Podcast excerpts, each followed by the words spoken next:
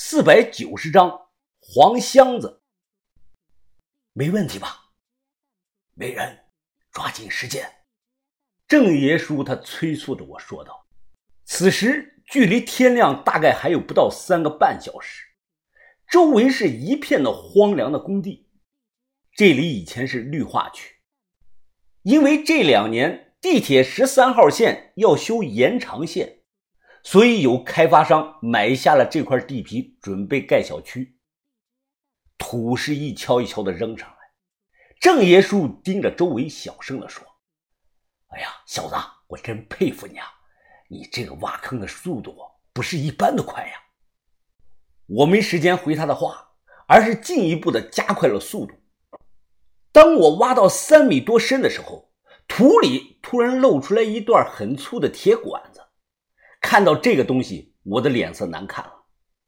杨巨他也看到了。哎呦，这可能是天然气管道。哎，就这样埋了算了，没人能发现的。我看足够深了。我摇了摇头，不行，我计划是六米的坑，只有深埋了才不会被人发现。那怎么办呀？等会儿天就亮了，这里该来人了。郑爷叔着急的说道：“我看了眼时间，时间还够，换个位置来得及。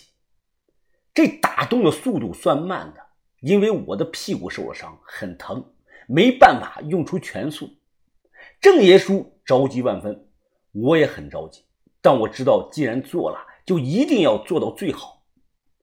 鱼盖头尸体蜷缩在三轮车的后斗里，我刚才看了一眼。尸体的一只脚扭成了八字，搭在这个车斗的边缘。由于是被勒死的，鱼盖头闭着眼，舌头有点往外吐，额头上也已经出现了暗紫色的尸斑。我还注意到一个细节，到这里后，郑爷叔的目光一次都没有朝这个三轮车上看过，不知道他是心虚了还是害怕了，反正他只是一个劲儿的催我赶快。避开天然气管道，选了处地方重新挖坑。这次啊，我看了看周围的建筑、地势、风水，特意选了处好风水的地方。其实严格来说啊，也不算是什么好风水，只能算是个凉穴。我人站在这个穴位上，目光向前看，两三百米外正好被一栋高档的写字楼挡住了视线。而这栋写字楼的外墙全是那种大块的玻璃。今晚月亮不算明，所以呢不明显。如果是白天，人站在这个穴位上，眼睛是根本睁不开的，因为对过写字楼的大玻璃反光全反到这里了。这种现象在风水上叫光煞，也叫反光煞。如果活人长期住在这个地方，会被反光煞影响到心情，不会死人，但脾气呢会变得暴躁，睡眠和记忆力也会变差。但死人住在这个地方啊就不一样了，因为反光煞不但能反日光，还能反月光。当月光被大玻璃反射集中在一块每天都照，时间长了就成了月华。月华。在风水中讲，是对尸体很好的一种东西，可以阴养后代。人不是我杀的，我本人和鱼盖头也是无冤无仇，那就让他死后住个好点的地方吧。接下来，我在月华区向下挖了大概两米多深，突然又挖到了一个异物，简直是匪夷所思啊！我挖到了一个刷着黄漆的木头箱子，素面无雕工。长方形，表层全是土，整体大小有二十寸的这个电视机那么大。我把箱子翻过来看，看见其底部刻了八卦的图案。郑爷叔他疑惑地问我：“哎，这什么东西啊？以前的古董？”我皱皱眉头：“爷叔啊，这不是古董，不像啊。不管是什么，都没有时间看了，马上就要天亮了。”我们匆忙的埋了鱼盖头，然后骑上三轮车逃离了工地。当然，这个挖出来的箱子我随手拿着回去了，再仔细的研究。一行人回到旅馆，二极管和小星星他们看到郑爷叔的眼瞎了，都心疼的落了泪。郑爷叔反倒是笑着安慰他们：“啊啊，都别哭了，我没事啊。最主要，咱们这次终于拿到东西了。我瞎了一只眼算什么呢？命丢了都值得。”二极管问于大盖头怎么样了？郑爷叔撒了个谎，他说于盖头很好。下午，我和杨巨一道去找了小诊所看伤。诊所的医生问我屁股上这个大口子是怎么搞的，我借口说没看到，一不小心坐到刀上了。医生听后看了我和杨局一眼，当即眼神非常的古怪。哎呦，好在啊没伤到重要的位置。年轻人开放爱玩这没问题，但要注意安全呀，可别玩的太过了。包好屁股出来后，杨巨说道。呃，昨晚确实不好意思啊，小兄弟，把你伤成这个样子，让你受苦了。哦，这都是小伤，没事哥，我压根啊就没放在心上。咱俩呢，这也算是不打不相识嘛。我表面笑着，心里把他的祖宗十八代啊全问候了一遍。哎，对了，兄弟，昨晚那个盒子里头是什么呀？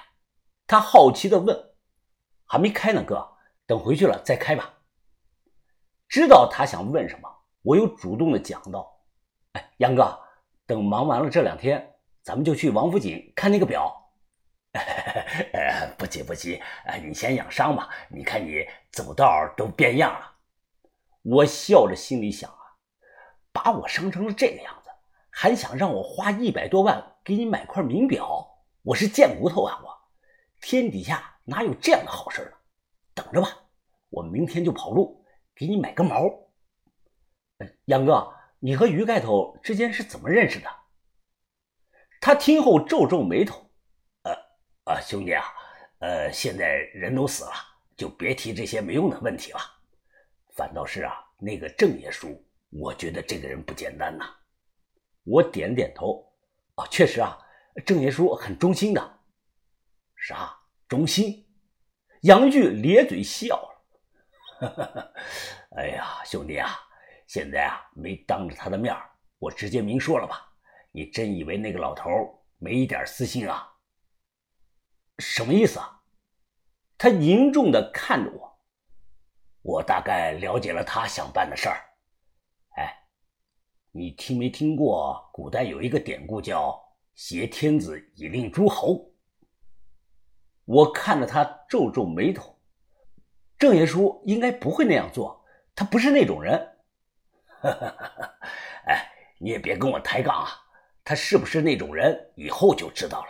这事儿要换做是我，我也会这么做的。你知道一旦控制了整个丐帮，能得多大的好处吗？我皱眉不语。他笑着看着我，在我们丐帮啊，光北方几个省，每个月上供的钱就过千万了。而且不光有钱，还有权，那是能随便定帮里人是生是死的大权呀！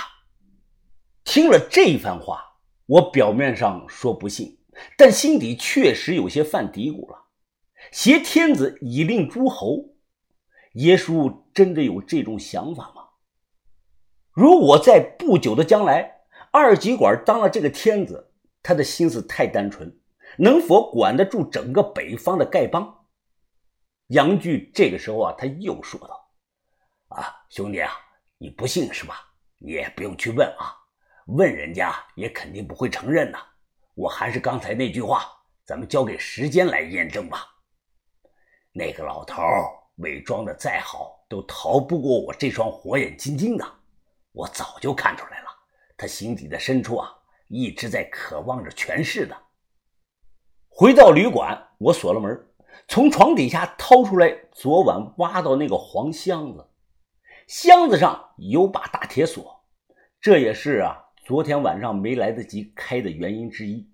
找来凿子，就在我打开锁的一瞬间，突然从黄箱子内部开始往外冒大量的黑水。